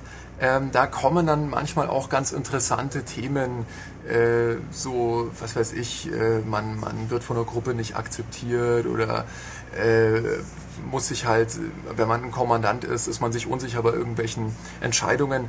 Das wird angerissen, aber es wird nicht durchgezogen. Und die große Story an sich bleibt schon sehr, sehr juvenil und sehr, ja, ich möchte nicht sagen kindisch, aber nicht wirklich erwachsen. Man könnte ja vermuten, dass gerade dieses eher kindisch-japanische daran liegt, dass das Spiel eigentlich ursprünglich für den japanischen Markt entwickelt wurde. Also ich möchte jetzt nicht so weit gehen Ja, und sagen, dass die Japaner nur kindische, äh, kindischen Kram spielen. Ja, zumindest haben die einen, einen eigenen Geschmack Gegenteil. und mit, dann ist, kam die Entscheidung, okay, wir machen es weltweit, Ja. was vermutlich daran liegt, dass es Xbox exklusiv ist und die Ja, das ist 360 richtig. in Japan Also, einfach sich ich gar hab- nicht verkauft. Ich habe auch den, den Produzenten extra nochmal gefragt und der Name Edge Maverick könnte man ja meinen, ist dann, äh, der heißt auf Japanisch ganz anders, aber das ist tatsächlich die japanische Interpretation eines amerikanischen Namens und wurde nicht im Nachhinein dann noch draufgepfropft. Ähm, Mein Land, das Spiele Ehrgeiz und sonst und Einhänder. Zeitgeist und Einhänder nennt, da wundert Ja, ja. sich doch eh über nichts mehr. Äh, doch, ich wundere mich da schon, aber gut, lassen wir das. Ja gut, das ist ja auch kein deutscher Name, oder vielleicht heißt ein Kante Jungpferd oder irgendwie sowas. Das Thema ist mir jetzt ein wenig zu heiß, das äh, möchte ich hier im Keim ersticken. Oh. Ähm, ja, äh, nee, aber um das nochmal kurz aufzugreifen, was da eher so typisch japanisch ist von den, von den Stilelementen her, sind halt, man hat wieder das typische kleine Mädel, das halt total süß und super große Augen hat und, und irgend so das lustige, die lustige Figur, bei der ganz super alberne äh, Musik kommt, die auf Englisch übersetzte Witze macht, die man eigentlich überhaupt nicht kapiert. Ich glaube auch, dass das sehr schwer auch vom Timing her zu übersetzen ist. Ähm, äh, Stichwort, ja. es gibt keine deutsche Synchro, es gibt sondern keine deutsche Synchro, Texte es gibt deutsche Texte, Synchro. die, die ganz solide sind. Es gibt eine englische Synchro, die, wie bereits angesprochen, häufiger mal ein Problem hat mit der, mit dem Timing oder mit der Betonung bestimmter Szenen, wo man einfach merkt, das war jetzt irgendwie auf im japanischen Original sicherlich anders gedacht und es ging nicht so richtig. Ähm, die Sprecher sind nicht, nicht richtig cremig, finde ich. Also die sind ein bisschen gestelzt und ein Fruchtig. bisschen, ja, ein bisschen unfruchtig. Äh, fast uncremig. ein bisschen gemüsig. Ja, wenn man Gemüse nicht mag. Wenn man Gemüse mag und dafür Frucht mag, äh, also beides mag, Dann werden sie fleischig. dann sind sie fleischig. Also für Matthias wären sie fleischig. Oh, das ist gefährlich. Aber der mag ja auch kein Gemüse. Das ist richtig, aber er ist der einzige Vegetarier, der kein Gemüse mag, Also für ihn wäre es pappsüßig. Schon eigentlich genau richtig. Nee, dann mag er es ja. Du hast es nicht verstanden. Das ist wie vorher. Achso, sie sind also eigentlich sauer, weil sonst würde es ja mögen. Sie sind nicht so gut. Ja, wie, ich glaube kurzum, sind. sie sind nicht so gut. Sie sind nicht so gut. Punkt. Ja. Und das kann man vielleicht auch äh, zusammenfassend über das ganze Spiel sagen. Es ist gut, es ist nicht so gut im Sinne von sehr gut, im Sinne von überragend gut. Aber es ist gut. Eins der besseren Rollenspiele, aber die in letzter Zeit rausgekommen. Ja. Äh, Sinn. Sinn. Sinn, das Wort, das du suchst, heißt Sinn. Sind, äh, Sind. vielleicht überbrückt das ja die Zeit zu Final Fantasy 13. Das hoffe ich sehr. In diesem Sinne In diesem Sinne, verziehe ich mich jetzt wieder auf mein Piratenschiff. Joho. Und äh, guten Appetit. jo, Bis dann, Max. danke sehr.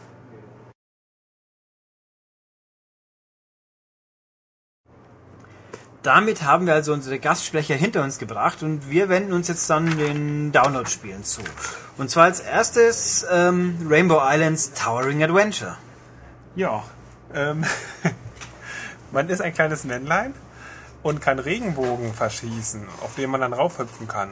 Und damit hüpft man dann in einem turmartigen Level von unten nach oben und macht das die ganze Zeit und schießt Regenbogen und tötet damit Gegner, hüpft auf diese Regenbogen und dann baut man sich quasi so Treppen und Ja. Ihr klimmt diesen Turm. Genau, das Ding ist, wie man ja an der glorreichen Beschreibung erkennt, es ist von Taito, Square Enix, wie auch immer, ähm, ein Update von einem alten Automaten. Das Ding war der Nachfolger von Bubble Bobble, das ist es jetzt auch wieder.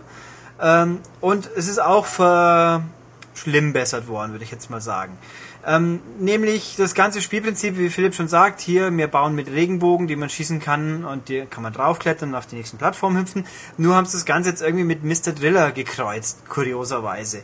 Ähm, sprich, früher war es so, man ist nach oben geklettert, irgendwann war man dann oben und hat dann gegen einen Boss gekämpft. Jetzt ist der Boss von unten. Der schiebt einem permanent eine Bohrmaschine nach, man muss also immer oben unter Zeitdruck und alle paar 100 Meter kommt der Typ und man muss ihn angreifen und irgendwie geht er mal weg. Ähm, ich finde, das Ganze ist verwässert von früher. Es ist nicht mehr so spaßig. Das liegt auch an der Grafik, weil früher war es halt knuffige Bitmap-Grafik und so kleine, dicke Männchen, also nicht mehr Drachen, sondern Männchen. Und jetzt hast du spargeldünne, magersüchtige, langweilige Polygonmännchen. Äh, Es hat einfach nicht mehr den Charme von damals.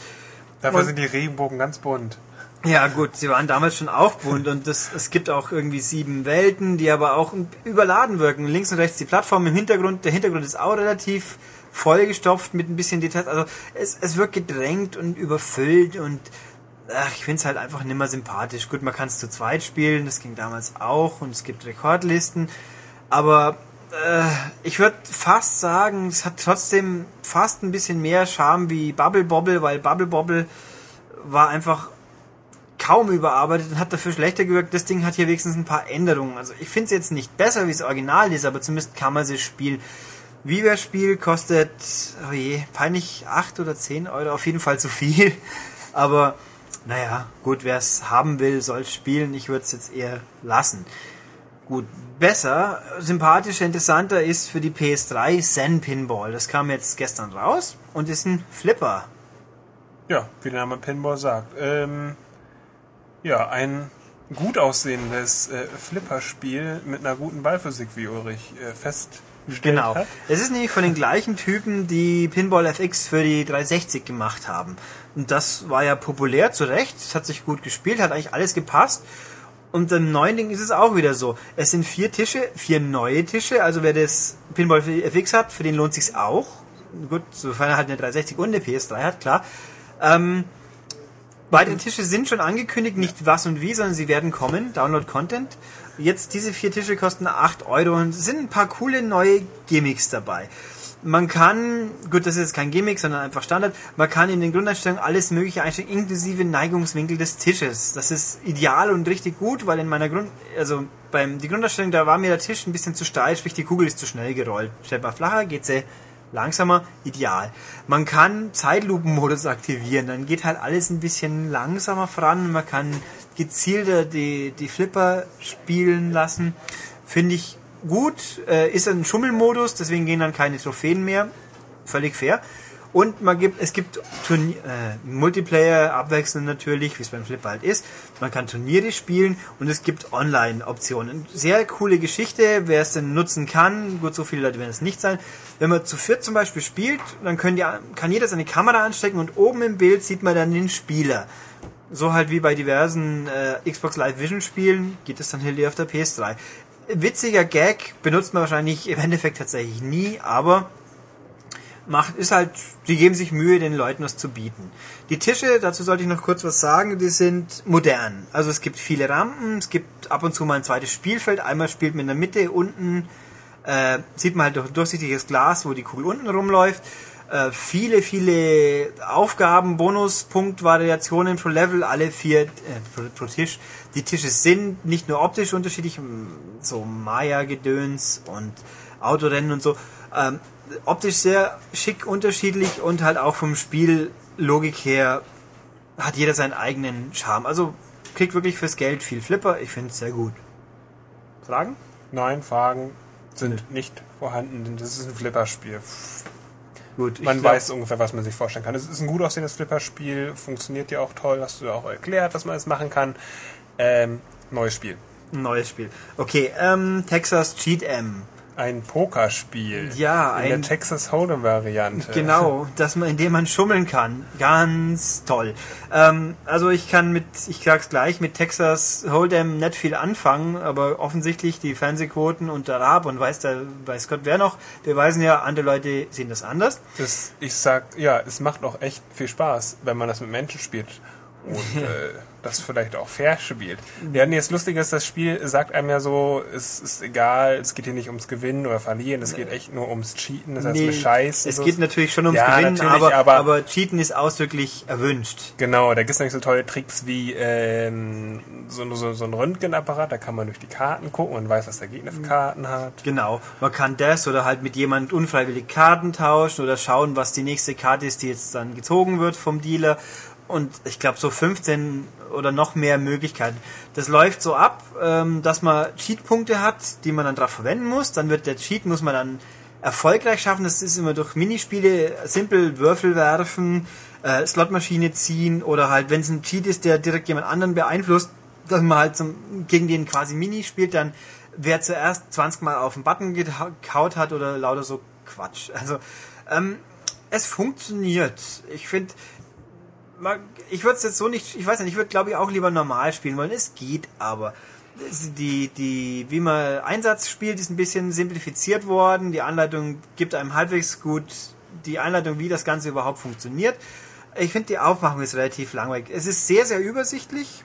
Man sieht auf dem Spielfeld links hat man, glaube ich, die Einsätze, dann um so einen runden Tisch, den man von oben sitzt, sitzen die Icons, respektive Avatar. Ich sollte dazu sagen, das Spiel gibt es sowohl für PS3 als auch 360. Also Avatare oder sonstige Icons vom Charakter, Karten und rechts ist eben dieses Auswahlmenü für die Cheats und das Spielfeld für diese Mini-Aufgaben, um die Cheats erfolgreich zu starten. Ähm, ja, und dann spielt man halt Poker. Also ich habe äh, Texas Hold'em auf der 360 sieht auch nicht besser aus, das ist richtig. Wohingegen das High Stakes Teil von der PS3 sehr viel besser aussieht. Ähm, ich, ich weiß nicht, ob ich es empfehlen soll. Ich würde mal sagen, wer mir von Hold'em echt nicht genug hat und mal was anderes probieren will, der sollte, der kann sich Cheat'em anschauen, weil kann es natürlich online spielen. Es geht allerdings nur vier Spiele, komischerweise nicht mehr. Und ja, wenn man es dann die Wahl hat, würde ich außerdem sagen 360. Äh, aus dem einfachen Grund, da kostet es 3 Euro weniger. Auf der 360 800 Punkte, sprich ungefähr 10 Euro. Auf der PS3 kostet das gleiche Ding aus mir nicht nachvollziehbaren Gründen 13 Euro. Das ist das gleiche Spiel. Aber gut, ist halt einfach so. Ja, nettes Spaßspiel. Aber halt, Braucht man vielleicht gar nicht unbedingt. nö, kann man sich sparen, aber ich meine, man weiß, was man kriegt vorher. Sollte man meinen. Und na gut, dann, ja. Dann ist die spannende Frage, wie gut ist das neue Star Trek Spiel? Gut. Das passend zum Star Trek Kinofilm Genau. nämlich erscheint. Star Trek DAC ist jetzt auch diese Woche rausgekommen. Ich schweife kurz mal ab zum Film. Der Film ist klasse. Also wer auch wer Star Trek mag, der sollten glaube ich eh nicht verpassen. Wer sich noch nie drum gekümmert hat, sollten trotzdem anschauen, weil richtig richtig guter Film dauert seine zwei Stunden, hat natürlich ein paar äh, Logiklücken und seltsame Geschichten, aber da muss sollte man drüber wegschauen. Es ist immer noch Star Trek. Das Einzige, was mir jetzt nicht so gepasst hat, der, der Feind ist ein bisschen langweilig, aber Kirk, Kirk ist überraschend gut, da war ich skeptisch. Spock kann nur gut sein, weil den Zachary Quinto macht, der aus Heroes, Sylar, also er ist richtig gut. Es gibt ein paar äh, interessante Modernisierungen. Chekhov ist sehr nett. Ähm, Scotty kommt auf Deutsch, fällt natürlich weniger auf. Simon Peck, wer ihn kennt, ist toll. Klasse Film, sieht gut aus, geht zwei Stunden durch, ist prima. Also Star Trek, wie es sein soll. Star Trek DAC, das Spiel, das indirekt dazugehört, ist Star Trek. Schlicht und einfach. Es ist einfach Müll. Weg. Pfui. Ähm, Dafür sieht es erstaunlich gut aus, finde ich. ja, die Hintergründe sind ganz nett, aber also es ist im Endeffekt ähm, ein Kollege von einem anderen äh, Medium hat mal gemeint, es ist wie Asteroids in doof. Äh, Stimmt nicht ganz. Es ist im Endeffekt ähm, zwei Flotten äh, Starfleet und die Romulaner kämpfen gegeneinander und fliegen in Spielfeldern im Weltall rum.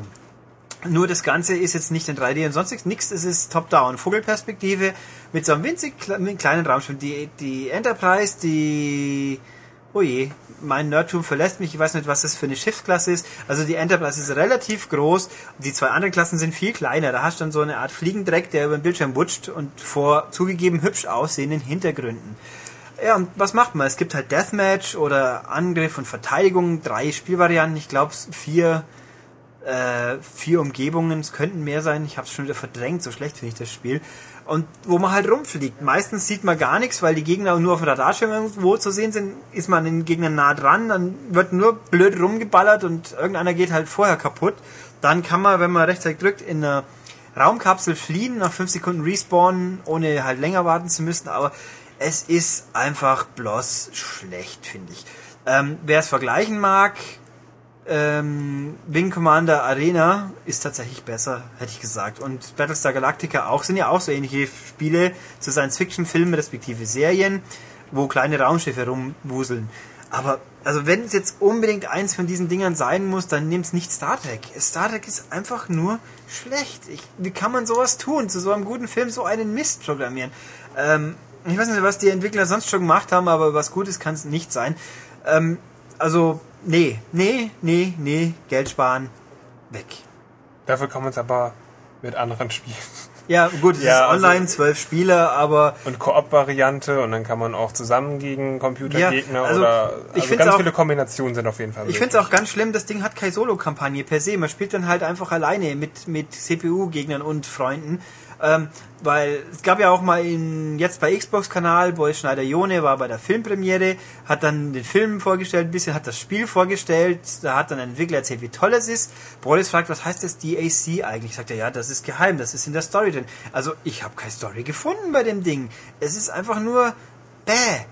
Nee, also ich wiederhole mich, ich weiß, aber ich kann nicht oft genug sagen, wie schlecht ich das Ding eigentlich finde. Aber es ist eigentlich genug. Also dann haben wir Download-Spiele für die Woche hinter uns. Es gibt noch ein neues WiiWare-Spiel. Swords and Soldiers, das konnte ich noch nicht spielen. Das sieht vielversprechend aus. Dazu demnach nächste Woche mehr.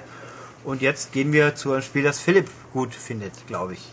Ja, finde ich gut. Äh, es geht um Sacred 2 für die Xbox 360. Und PS3.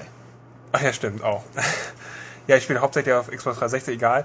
Okay, es kommt am 29. Mai endlich auch für Konsole. Äh, für den PC schon im äh, Oktober letzten Jahres erschienen. Äh, Schafft es jetzt endlich auch eben quasi, ja, zur Erscheinung hier auf Konsole. Pünktlich, pünktlich zum, zum Niedergang von Ascaron kommt das Spiel wenigstens Richtig, sie ran und jetzt Ascaron, der Entwickler, äh, hat, äh, ja, Konkurs, Sich- an, hat Konkurs angemeldet. Nein, hat sich, es, man hat mir erklärt, sie haben sich unter den Schutzschirm des Insolvenzrechts begeben, was noch nicht das gleiche ist, wie sie sind schon kaputt. Ja, Aber- okay, sie suchen aber jetzt nach neuen Geldgebern, haben sich auch nicht nehmen lassen, äh, neues Add-on zu Sacred 2 für PC anzukündigen und Sacred 3 auch. Oh Gott. Also die Marke soll auf jeden Fall weiterleben, ist ihm das zugkräftigste Pferd, also das äh, Pferd. Ja, Sacred 1 von 2004 hat sich extrem gut verkauft, über 10 Millionen Mal weltweit, gerade in den USA. Okay, jetzt der Nachfolger. Ist es ein klassisches Hack-and-Slay-Spiel? Jein, aber erzähl erst mal, ich spring dann schon noch rein. Okay, man, äh, man hat äh, sechs Charakterklassen, da kann man sich das aussuchen. Alle möglichen Fernkämpfer, Nahkämpfer, Magier. Man kann auch guter Held, böser Held spielen, also Licht- und Schattenkampagne. Das ist eigentlich relativ belanglos, aber ja, das kann man eben machen. Und dann ähm, läuft man durch die riesengroße Welt Ankaria, die wirklich sehr groß ist, und äh, schnetzelt Monster, sammelt deren Schätze, sammelt Gold, sammelt Erfahrung und kann sich, was sehr gut ist im Spiel, was auch so auf Konsole noch nicht da war, sehr viel äh, customizen. Also man kann seinen Charakter extrem gut ausbauen und seine Waffen durch alle möglichen Sachen verfeinern, so wie es PC-Spiele, PC-Action-Rollenspiele und, und World of Warcraft machen. Ähm, also verschiedene Spezialfähigkeiten erlernen, Talente, äh, Bass aussprechen, also äh, Zauber, die, die länger wirken, die meine Statuswerte erhöhen. Also da kann man sehr, sehr viel machen. Er hat mich in den ersten Stunden etwas überfordert, weil äh, im Spiel gibt's keine Hilfen, irgendwie so super. wirklich. Äh, so nach ein paar Stunden habe ich es endlich rausgehabt, wo ich ungefähr was machen kann, wie ich mich spezialisieren kann und will, eben was auch funktioniert, was also was funktioniert und was eben nicht funktioniert im Spiel. Ähm, ja, Gut. Das das. Also ich bin, also unter Hack and Slay verstehe ich meine Definition von Hack and Slay ist, ich gehe dahin und hau die Gegner zu Klump. Und zwar mit Einsatz, indem ich also Knöpfchen drücke vor allem. Und bei Sacred ist das ja offensichtlich anders. Ja, das äh, liegt an der PC-Tugend. Ähm, ich habe den einen Knopf, entweder der X-Knopf auf der PS3 oder der A-Knopf auf Xbox. Das heißt, ich drücke den Knopf und lasse ihn gedrückt und der, der Held schlägt und macht dann irgendwelche Schlagbewegungen, so lange bis kein Gegner mehr in Reichweite ist. Ähm, ist für Ulrich ungewöhnlich, für mich eher Ich finde nicht. es ganz ehrlich total scheiße. Ähm, der Clou ist aber, man kann, man hat verschiedene Talente, man, man legt das auf, äh, ja, aufs Steuerkreuz und auf die Aktionstasten und kann da verschiedene, verschiedene Zaubersprüche. Zaubersprüche sonst was drauflegen. Äh, der Clou ist, man kann Kombos auslösen. Man kann verschiedene Sachen drauflegen, dass so verschiedene Kampfaktionen hintereinander macht.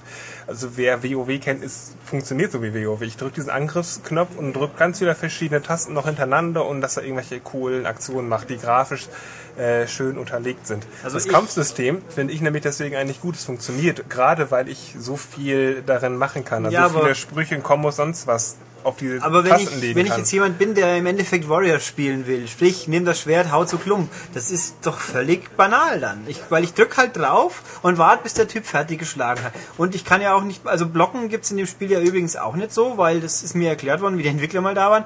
Das wird durch die Status, äh, Statistikwerte äh, bestimmt. Also wer halt, ich habe Verteidigungsklasse 5, der hat 8, jetzt hauen wir voneinander drauf und irgendeiner fällt mal um. Und ich finde das einfach blöd. Also ich habe schon kapiert, dass das Absicht ist und dass es vom PC kommt äh, und und mit dem, die Zaubersprüche, wenn man also ein bisschen mit Magie oder sonst wie spielen will, okay, dann kann man was tun. Aber ich finde das einfach so unglaublich banal und hohl, dass ich einfach als Krieger nur dastehe und quasi einen Knopf mit dem Tesa festklebe und das war's dann so ungefähr. Äh, und Sagen wir dann mal eben so, mal wenn mich verteidigen kann. sagen wir mal so, wenn du das so machst und den Taser, äh, den Film mit den Knopf mit Taser festdrückst, dann, dann kommst du in diesem Spiel nicht, nicht weit. Du brauchst diese Kombos, sonst werden die Ja, Gegner zu stark. Vor allem sind es immer viel zu viele Gegner. Also so- du kämpfst ständig, also nicht gegen einen, sondern ständig gegen mindestens fünf bis sechs.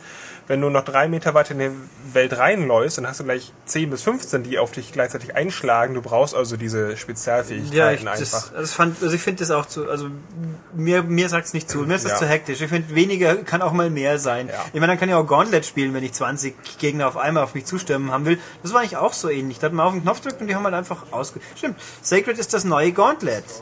Bloß, heutzutage würde ich halt ein bisschen mehr von dabei. Nein, bloß besser. Nein, es hat auch einfach seine guten Seiten. Ähm, die Welt ist riesig. Ähm, man so groß, also man braucht zwei, zwei bis drei Stunden, um von oben nach unten zu laufen, per Fuß. Ähm, deswegen gibt es Reittiere, Pferde und auch spezielle, also jede Charakterklasse hat sein spezielles ähm, Reittier, von dem man auch mal äh, zaubern kann und kämpfen kann, ganz normal, die sehr, sehr cool sind. Also Seraphim zum Beispiel ist auf so einem, auf so einem Tiger, der, der Dunkelmagier ist auf seiner Riesenspinne. Ähm, dazu muss man eine spezielle Quest-Reihe ähm, quasi erfolgreich bestehen. Und das ist einfach, das ist nämlich ziemlich cool. Also es gibt verschiedene Questreihen. Es gibt den, den Hauptstrang der Story. Die Story ist ziemlich belanglos. Gerade wollte ich fragen. Also kann man total vergessen eigentlich. Ähm, es gibt extrem viele Nebenquests in den ganzen Städten. Da sind überall äh, NPCs mit einem kleinen Fragezeichen. Da kann man Quests holen. Die bringen einem in der Regel aber nur Gold und Erfahrung. Also tolle Items findet man da eher nicht. Und es gibt äh, dann eben die Questreihe für sein, sein episches Mount, also ein Reittier. Und es gibt auch noch eine spezielle Charakterquest. Also jeder Charakter immer so, ein- so ja, die quasi Geschichte dieses Charakters nochmal erzählt, dieser Klasse, so sein Schicksal in dieser Welt. Da bekommt man auch mal ein spezielles Item. Also es gibt sehr, sehr, sehr viel zu tun und man kann da wirklich Stunden drin verbringen. Das Problem ist bloß, man muss natürlich erstmal reingeloggt werden. Das klappt bei mir halt nicht. Ja, am Anfang ist es ein bisschen, bisschen schwierig, um dieses Talentsystem zu verstehen. Ähm, Also ich habe auch Ja. ein Problem, was ich auch noch damit hatte, war, ähm, es sieht irgendwie eigentlich ganz nett aus, oder? Ja, es ist, ich finde, es sind sehr detaillierte Landschaften. Ähm, die Tageszeit ändert sich, es gibt schöne Wettereffekte. Auf einmal fängt es einfach mal, wie aus Kübeln fängt es an zu regnen. Das ist alles toll. Allerdings erkauft sich dieses Spiel das durch, ähm, ja, durch technische Schwächen. Also es, es ruckelt sehr, sehr stark. Dafür hat es Ähm. 1080p, was mir auch mehrfach gesagt worden ist, aber ich meine, Leute, 1080p hilft halt nichts, wenn. Wieso? 27 reicht völlig, dann macht es ein vernünftiges 27p und gut ist. Aber Ja. nö, 1080p klingt ja auf der Packung toll. Also Ascaron hat unter anderem deshalb ähm, Insolvenz angemeldet, weil das Spiel sich so stark verspätet hat. Ähm, jetzt weiß ich auch, warum das so verspätet hat, denn die hatten, glaube ich, extreme, extreme Probleme, das zu programmieren für die Konsolen. Also es, wenn man zu schnell in der Stadt rumläuft, dann bleibt das Bild stehen und es gibt ein kleines Lade, Ladesignal. Man Ja, weiß, okay, er muss nachladen.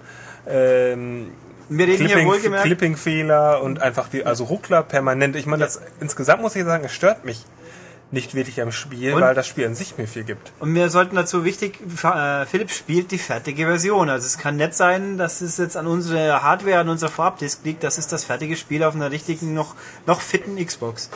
Ja. Ähm, Genau. Was vielleicht die, die Leute noch interessiert, die einfach grundsätzlich Hack and Slay spielen ähm, und die auch Baldur's Gate und Ich unterbreche dich jetzt einfach dreist und gehe nochmal kurz auf Grafik. Äh, Weil ich, das Ding hat viele Details, aber die blöde Kamera ist ziemlich weit weg. Die kann man überzoomen. Ja, aber Das man Ding kann ist, sie nicht sehr ähm, weit zoomen. Irgendwo, du bist immer noch weit weg. Also du hast zwar riesen viele Details, die aber natürlich irgendwie ein bisschen in sich übergehen, weil man nicht nah genug dran ist, dass man sie schätzen kann, aber sie sind ja trotzdem da. Also ich fand das Ding überladen und dafür kann ich nicht nah genug hin. Das ist, finde ich auch schade, wenn die Leute schon meinen, sie machen eine tolle Grafik, wieso bin ich dann quasi der entfernte Betrachter nur? Finde ich eigentlich nicht. Also die Kamera ist mit dem rechten Stick ist frei drehbar und frei zoombar und ich kann die auch im so nah ranzoomen und drehen, dass ich ihn von vorne sehe und sehr groß sehe. Okay, dann, Ähm, dann haben sie das. Ich gebe zu, ich hab's, ich habe die fertige Version nur kurz gesehen, wie ich bei der Vorführung gespielt habe. Da war es noch, war es so. Vielleicht fassen wir auch nah anders auf. Das kann natürlich sein. Ja, ähm, was an der Perspektive vielleicht ein, ist, ein bisschen doof ist, äh, ja, man sieht den Helden von schräg oben, man kann aber nie wirklich viel von der Landschaft sehen. Also man kann, man, man sieht nie einen Horizont. Das geht gar nicht. Deswegen, also das äh, Ja gut, das ging bei bisschen und Co. ja auch nicht, aber ja, irgendwie war es doch genau, aber heutzutage vielleicht äh, hätte man das vielleicht irgendwie hin, hinbauen können. Nein, klappt nicht. Naja, aber zurück zu, zu Baldur's Gate Freunden, die das gespielt haben auf Play, äh, PS2, quasi die eben Konsolen Hack'n'Slay Freunde sind und vielleicht nach neuem Stoff dürsten.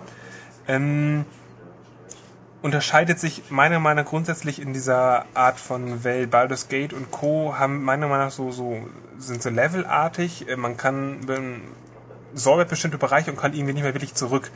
Das ist jetzt hier in Sacred 2 anders. Es gibt diese riesengroße Welt und ich kann auch einfach nur stur der Hauptquest folgen und irgendwann ganz zurück zum Startgebiet gehen und dann da meine Quests, äh, die Nebenquests quasi absolvieren. Das ist irgendwie der große Unterschied mit die, diese, diese Art von Welt, dieses Open-World-Konzept ist in Sacred 2.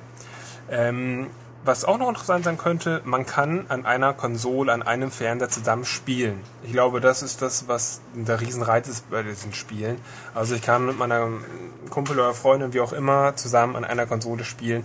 Ich kann auch über Xbox Live spielen oder eben über PlayStation Network äh, mit bis zu vier Leuten und äh, ja, man kann das so einstellen, dass die Penner reinploppen und dann da auftauchen und dann kann man zusammen spielen. Das ist alles möglich. Jo, also im Endeffekt, was, was ziehen wir für ein Fazit, sag ich jetzt mal. Ähm, ich habe ehrlich gesagt nicht mehr erwartet. Ich bin zufrieden damit. Es ist viele große Welt, super viele Quests, viele Charakterklassen. Also man kann sich da hemmungslos austoben. Man hat sehr viele Stunden zu spielen. Äh, technisch ist es leider ein bisschen schwach irgendwie. Also ja, Also offensichtlich, wer für sich für sowas begeistert, kriegt genug. Wer es nicht so wie ich, nicht so, der wird nicht bekehrt wahrscheinlich. Und, Ja. ja. Na gut, ja. vielleicht Die endgültige Wertung verrate ich im Peste, sage ich auch nochmal. Da zähle ich nochmal die guten Seiten und schlechten Seiten auf. Genau. Und dann hat man die kompetente Kaufberatung. Okay, gut, damit sind wir nach, huch, wir haben die eineinhalb Stunden noch nicht gesprengt, aber wir kommen dahin. Sind wir am Ende für dieses Mal? Ach ja, trotzdem noch, fällt mir gerade ein, Sacred 2, wer Blind Guardian gut findet, diese, diese Band, äh, die haben ein exklusives äh, Lied eingespielt. Ähm, und die kann man in dem Spiel bewundern, wenn man nicht eine Questreihe löst. Dann ist nämlich irgendwann der Frontmann da und sagt, hier, unsere Instrumente sind weg, sammelt die Instrumente für mich und dann spielen wir ein kon tolles Konzert. Äh, lustige Idee. Ja, so wer passt so ganz perfekt zu unserem tollen Musikschwerpunkt in der noch aktuellen Ausgabe, wo das die ganzen Retro-Spiele, wo es so ablief, so wie wir retten uns, äh, wir retten Aerosmith und die retten die Welt. Sehr schön. Gut. Nee, war ein hübscher Nachsatz, deswegen schießen wir jetzt trotzdem langsam ab. Wie immer, wenn's euch, wenn ihr irgendwas zu sagen habt und uns was mitteilen wollt, schreibt uns eine Mail an podcast.maniac.de oder schreibt es ins Forum oder in den Kommentar unter den Artikel auf der Webseite www.maniac.de, falls irgendjemand uns wirklich nur bei iTunes gefunden hat. iTunes ist ein schönes Stichwort. Bewertungen, downloaden. Wir sind immer dankbar für alles. Bisher seid ihr ja doch scheinbar alle recht positiv. Einer meint, wir labern zu viel, aber hey, das ist ein Podcast und kein Video hier. Also muss man uns ja auch hören, sonst hätte sie göttliche Stille. So wie gerade eben eine Viertelsekunde lang.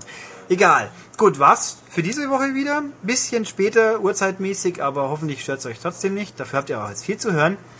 Und ja, bis nächsten Freitag wieder. Das war ich, Ulrich und Philipp. Und Philipp, genieß die Tage. Bis dann.